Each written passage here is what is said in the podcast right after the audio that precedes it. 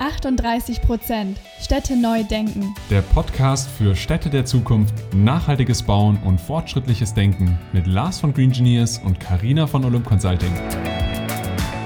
Liebe Freundinnen und Freunde der nachhaltigen Städte von morgen. Und herzlich willkommen zu einer neuen Folge von 38% Städte neu denken. Ich habe mich sehr auf diese Folge gefreut und ja, ich weiß, ich sage das ziemlich oft, aber es stimmt, denn wir besprechen heute ein so interessantes Konzept, nämlich Cradle to Cradle. Und obendrein haben wir auch endlich mal wieder eine Frau zu Gast, was in der Baubranche gar nicht so einfach ist. Ja, und am Ende haben wir dann auch noch über das spannende Projekt The Cradle in Düsseldorf gesprochen, das sicherlich auch einige von euch schon mal gehört haben. Also viel Spaß beim Reinhören. Ja, herzlich willkommen in unserem Podcast, liebe Andrea, und schön, dass du heute dabei bist. Ja, danke schön. Danke, dass ich hier sein darf. Ich freue mich schon. Sehr schön, dass du da bist. Auch herzlich willkommen von meiner Seite. Erzähl uns doch gerne mal gleich vorweg, wer bist du, was hast du gemacht bis jetzt und was ist EPA? Ja, äh, mein Name ist Andrea Heil und ich mache Circular Engineering bei der EPA. Da erzähle ich euch gleich noch, was das bedeutet. Und ansonsten beschäftige ich mich mit dem Cradle-to-Cradle-Thema schon sehr lange, auch ehrenamtlich im Baubündnis von der C2C NGO. Und davor habe ich bei der Landeshauptstadt München im Baureferat gearbeitet und habe Qualitätsvorgaben für klimafreundliches und kreislaufgerechtes Bauen in Bezug auf die Baustoffe gemacht. Sehr cool. Wenn man sich so ein bisschen in unserer Bubble bewegt von Nachhaltigkeit und der Baubranche, da kommt man an den Begriff Cradle to Cradle, den du jetzt auch eingangs schon erwähnt hast, nicht vorbei. Und es ist ja auch gerade dein Spezialgebiet bei EPA. Vielleicht kannst du mal so ein bisschen erklären, was steckt hinter Cradle to Cradle, gerade auch jetzt speziell äh, in der Baubranche.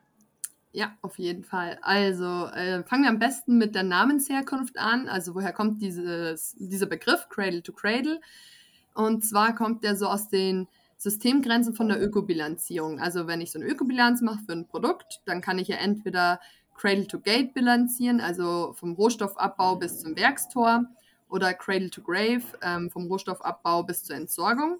Und Cradle to Cradle besagt eben, am Schluss soll eben keine Entsorgung stehen, kein lineares Wirtschaften, sondern äh, die Materialien sollen eben eins zu eins äh, wieder Nährstoff für ein neues Produkt werden, ähm, sodass eben kein, kein Abfall entsteht. Und das Wichtige, damit das funktioniert, ist eben, dass man schon beim Produktdesign anfängt und die Produkte entweder für den biologischen oder für den technischen Kreislauf designt. Also egal, ob das jetzt ein Bauprodukt ist oder auch irgendein Produkt aus dem Konsumentenbereich. Also alles, was, äh, was sich fair braucht, das einen Abrieb hat, wie zum Beispiel eure Klamotten beim Waschen, da gehen ja die Fasern unkontrolliert ins Wasser oder eure Schuhsohlen beim Laufen oder der Reifen von eurem Fahrrad. Das hat alles Abrieb und deswegen muss es einfach biologisch abbaubar sein und gesund, also im biologischen Kreislauf. Und alle Produkte, die ich nur gebrauche, die nicht weniger werden, die sie nicht verbrauchen, die können in einem technischen Kreislauf zirkulieren. Da brauche ich dann ein Rücknahmesystem. Ich muss irgendwie die Materialien wieder voneinander trennen können und das einzelne Material muss dann auch recyclingfähig sein. Und dann habe ich quasi auch dort einen geschlossenen Kreislauf. Und im Baubereich bewegen wir uns in erster Linie in diesem technischen Kreislauf. Da haben wir ja nicht so viele Produkte, die biologisch abbaubar sind. Aber bei beiden Kreisläufen ist eben wichtig, dass sie gesund sind. Also Materialgesundheit ein Riesenthema bei Cradle to Cradle. Im Baubereich bedeutet das, dass wir uns ja die meiste Zeit über 90 Prozent des Tages in Innenräumen aufhalten und die eben aufgrund der Energieeffizienz sehr dicht, sein, äh, sehr dicht sind und da inhalieren wir quasi konzentriert die Luft ähm, von diesem Innenraum.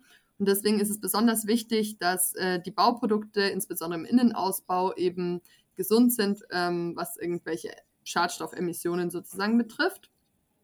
Und genau, das sind so die Punkte von Cradle to Cradle, die fachlichen, technischen Punkte. Aber was auch dahinter steckt, ist eben das Mindset. Das ist mir besonders wichtig. Und da geht es darum, dass man eben versucht, nützlich zu sein, anstatt nur weniger schädlich und einen großen positiven Fußabdruck zu erzeugen, also Gebäude mit echtem Mehrwert und nicht nur immer sich darauf konzentriert, seinen negativen Fußabdruck äh, oder seine negativen Emissionen zu verringern und neutral zu werden, sondern eben ähm, inspirierende Gebäude mit echtem Mehrwert zu kreieren. Jetzt hast du ja gesagt, dass die Cradle-to-Cradle-Thematik allgemein ja viel weiter reicht als die Baubranche. Aber wenn wir jetzt mal in der Baubranche sind und sagen, okay, es gibt ja in der Baubranche ganz unterschiedliche Stoffe. Was hat denn da diese verschiedene, diese Variationen an Baustoffe für Einwirkung oder auf dieses Thema Cradle to Cradle? Was gibt es da für Unterschiede? Und welche Datengrundlagen gibt es denn auch schon da für die Baustoffgruppen beispielsweise? Ja, gute, gute Frage.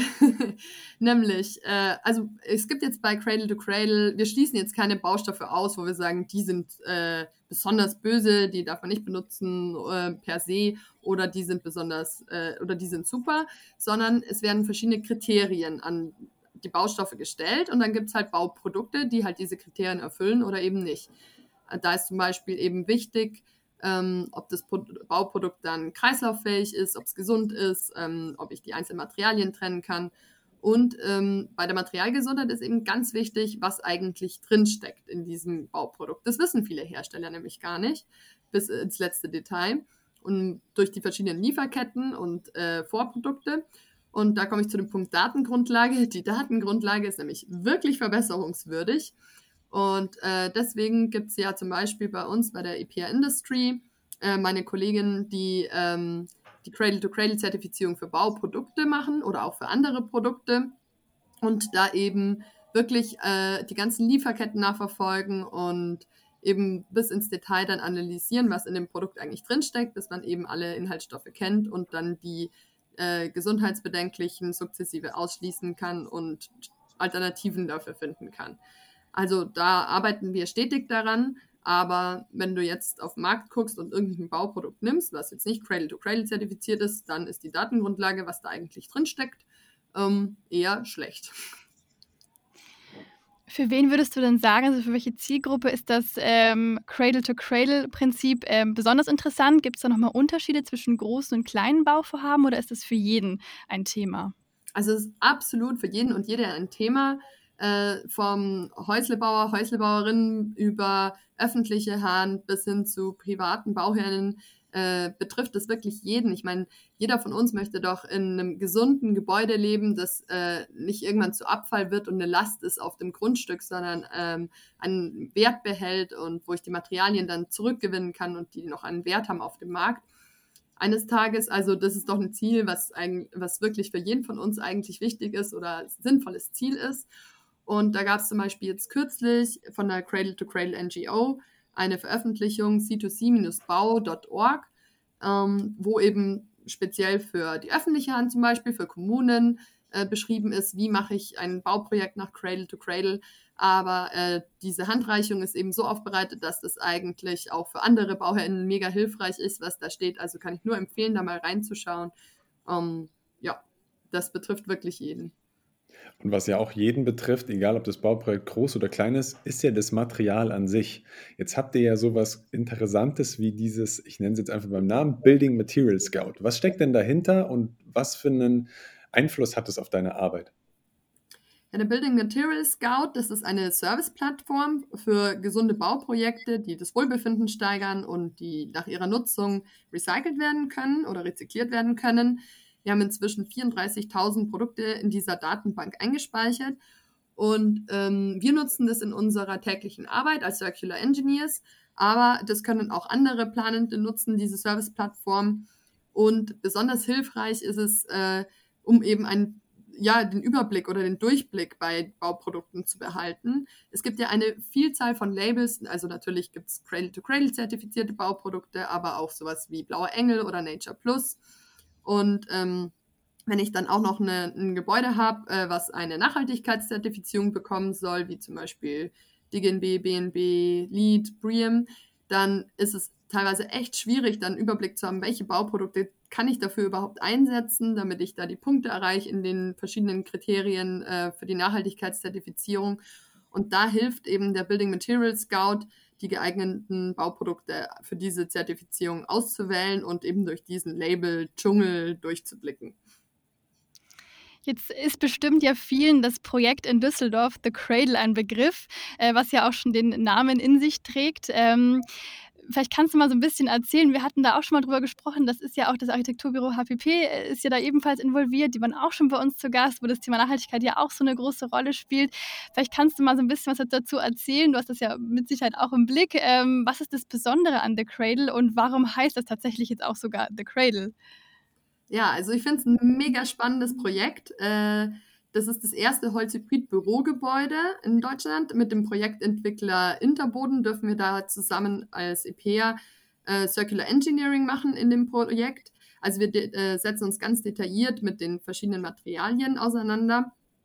Und ähm, das Projekt ist jetzt gerade im Bau, wird so im zweiten Halbjahr 2022 fertiggestellt, aber man kann da schon ein bisschen auf die Baustelle gucken. Auch auf der Baustelle wird überall auf Nachhaltigkeit geachtet. Äh, kann man auch in Dokus angucken. Und äh, das Spannende ist, es hat eine größtenteils rückbaubare Holzfassade, Holzdecke und Holzstützen. Und das Ziel ist äh, wirklich, dass das Gebäude zu 80 Prozent kreislauffähig ist und eben nicht zu Abfall wird. Und ähm, eine andere Besonderheit oder eigentlich eine Rieseninnovation ist, dass es eins der ersten Cradle-to-Cradle-Projekte ist, wo der, also der Materialausweis mit einem BIM-Modell verknüpft ist. Wir nutzen ja so als äh, digitales Tool in unserer täglichen Arbeit den Building Circularity Passport. Mit dem kann man ähm, Gebäude nach verschiedenen Kriterien auswerten. Und wenn man das Ganze jetzt mit einem BIM-Modell verknüpft, dann kann ich wirklich in diesem 3D-Modell die verschiedenen Kriterien aus unserem Materialausweis visualisieren. Also ähm, wo im Gebäude sind Baustoffe, die gut recyclingfähig sind oder nur downcyclingfähig sind. Das sehe ich dann mit einem Ampelsystem. Äh, wo sind die trennbaren Verbindungen oder die schlecht trennbaren Verbindungen? Äh, die Demontagefähigkeit zwischen von Bauteil zu Bauteil ist ein Thema, die Materialgesundheit und ähm, der CO2-Fußabdruck, also die Grauenergie. Und ähm, ich kann dann eben ja in diesem 3D-Modell mit Ampelfarben grün, gelb, rot diese verschiedenen Kriterien durchspielen und schon in der frühen äh, Leistungsphase eben sehen, wo es noch was zu tun gibt und dann die Planung dahingehend optimieren. Spannend. Das heißt, es gibt ja schon viele Themen. Jetzt hast du auch das Wort BIM angesprochen oder das Thema BIM. Das sind ja auch Themen, die wir jetzt mitgekriegt haben, was im Markt immer mal wieder angesprochen wird. Viele können es, viele verstehen unterschiedliche Themen darunter. Es ist sehr digital, es ist modern, genauso schon fast wie das Thema Nachhaltigkeit in der Baubranche. Ja. Und jetzt ist es aber total interessant. Wir stehen irgendwo ja eigentlich außerhalb von der Bubble gesehen, irgendwo noch am Anfang. Was sind denn für große Hürden denn zu tun oder noch zu schaffen, zu überspringen, dass wir oder zu, zu meistern, dass wir Cradle to Cradle irgendwann allgegenwärtig schon fast als Standard sehen könnten? Ja, ähm, teilweise haben wir es schon angesprochen. Also diese Datengrundlage, wirklich wissen, was drinsteckt in den Bauprodukten, könnte man meinen, sollte eine Selbstverständlichkeit sein. Ist es absolut nicht. Also das wäre mal so das Erste, wirklich die Lieferketten und die Produkte bis hin zu den Additiven analysiert zu haben und dann eben äh, bedenkliche oder nicht kreislauffähige ähm, Bestandteile eben durch andere, zu, durch geeignete zu ersetzen. Ähm, das Ganze dann auch zu dokumentieren und ähm, ja, dann überhaupt diese kreislauffähigen Produkte zu schaffen. Also wir stoßen in unserer täglichen Arbeit eben darauf, dass es eben noch nicht genügend Cradle-to-Cradle-fähige Bauprodukte gibt. Wir können ja nur aus dem, was aus dem Markt äh, vorhanden ist, auswählen. Wir versuchen natürlich bei jedem Cradle-to-Cradle-Projekt äh, ähm, Hersteller zu animieren, ihre Produkte weiterzuentwickeln in diese Richtung, damit sich eben der Markt vergrößert von geeigneten Produkten. Ähm, aber ja, es gibt manche Bereiche, wie zum Beispiel Kellerabdichtung oder Dachabdichtung, da gibt es einfach noch keine kreislauffähigen, gesunden Produkte oder Tiefgaragenabdichtung. Und ja, damit haben wir dann täglich zu kämpfen. Also hier, falls irgendwelche Hersteller zuhören, entwickelt eure Produkte weiter, kreislauffähig und gesund damit wir dann eben auch und damit alle in, in verschiedenen Bauprojekten die dann eben einsetzen können. Das heißt, ihr fungiert quasi ja als Plattform ein Stück weit ja auch, wo dann beispielsweise die Hersteller drauf spielen. Inwiefern seid ihr denn da mit den Herstellern auch im Austausch? Weil wir haben jetzt die Szenarien beim Holzbau, ist es vielleicht einfacher, ein Stecksystem zu entwickeln, aber in anderen Themen, du hattest es gerade angesprochen, wo oftmals, oftmals Chemie verwendet wird also in speziellen Formen mit Bindemittellösungen, Kleber oder sonst wie. Inwieweit gibt es denn da schon mal innovative Produkte auf dem Markt oder welche innovativen Produkte gibt es auf dem Markt, die in diesem Sektor vielleicht sogar besser wären? Ja, also es, es gibt schon jede Menge Cradle-to-Cradle zertifizierte Produkte. Ähm, auf der Seite von ähm, also C2C Certified ähm, oder von der Pro vom Products Innovation Institute kann man eben diese Produkte nachgucken ähm, die da schon eine Zertifizierung haben, wo man eben diese Bestandteile schon analysiert hat. Ähm, das machen ähm, ja, meine Kollegen sozusagen. Also wir versuchen immer in verschiedenen Bereichen das auch voranzutreiben. Es gibt eben die Kollegen von EPR Industry, die eben für Bauprodukte, aber auch für Consumer-Produkte wie Reinigungsmittel, essbare Printprodukte und so weiter das Ganze weiterentwickeln und eben diese Produktzertifizierung machen und dann eben diese Lieferketten nachverfolgen bis ins Detail, bis man wirklich weiß, was drinsteckt und das Produkt dann kreislauffähig gestalten kann. Aber ihr könnt ja gerne mal auch einen Kollegen oder eine Kollegin von mir von der EPR Industry einladen und euch diesen Prozess genauer erklären lassen. Das machen wir sehr gerne und tatsächlich sind wir auch jetzt schon wieder am Ende von diesem Podcast angekommen. Und äh, jetzt gibt es die letzte Abschlussfrage, die wir all unseren Podcast-Gästen stellen. Darum ist sie auch so spannend. Ähm, stell dir mal vor, Andrea, es ist jetzt schon äh, 2035 und du läufst durch die Stadt. Beschreib gerne mal, was siehst du oder was würdest du auch gerne äh, ja, in der Stadt von morgen sehen? Also erstmal würde ich die Jahreszahl in Frage stellen. Die Stadt von morgen äh, sollte früher passieren als 2035. Daran arbeiten wir jeden Tag. Ähm, aber ja, wenn es dann mal soweit ist, wann auch immer das ist, ähm, stelle ich mir die Stadt auf jeden Fall grüner vor. Also ich ähm, laufe durch die Straße. Es ist äh, eine gesunde Luft. Es ist eine angenehme Atmosphäre. Ähm, ich habe keinen Feinstaub in der Luft und ähm, jede Menge, ich sehe jede Menge Fassadenbegrünung. Äh, ich habe es auch nicht weit zu laufen, ähm, weil die Stadt der kurzen Wege umgesetzt ist und dazu animiert, sich tatsächlich viel zu bewegen. Und ähm, die äh, Menschen werden animiert, mitzuwirken in ihrem Viertel, an der Begrünung mitzuwirken. Wir haben eine essbare Stadt. Ich kann mir einfach irgendwo am nächsten Obstbaum äh, einen Apfel pflücken und ähm, gehe dann in mein Büro. Das, äh, äh, also die Gebäude animieren dazu, sozial miteinander zu interagieren, sich zu treffen, sich auszutauschen, ähm, auch kulturelle Projekte zu starten. Die Gebäude sind überhaupt inspirierend für einen zirkulären Lifestyle. Und in meinem Büro habe ich dann grüne Wände, die dafür sorgen, dass ich mich gut konzentrieren kann, auch mal wo schönes, also vom Bildschirm mal meine Augen entspannen kann und da produktiv arbeiten kann, eben auch, weil ich eine gesunde Innenraumluft habe.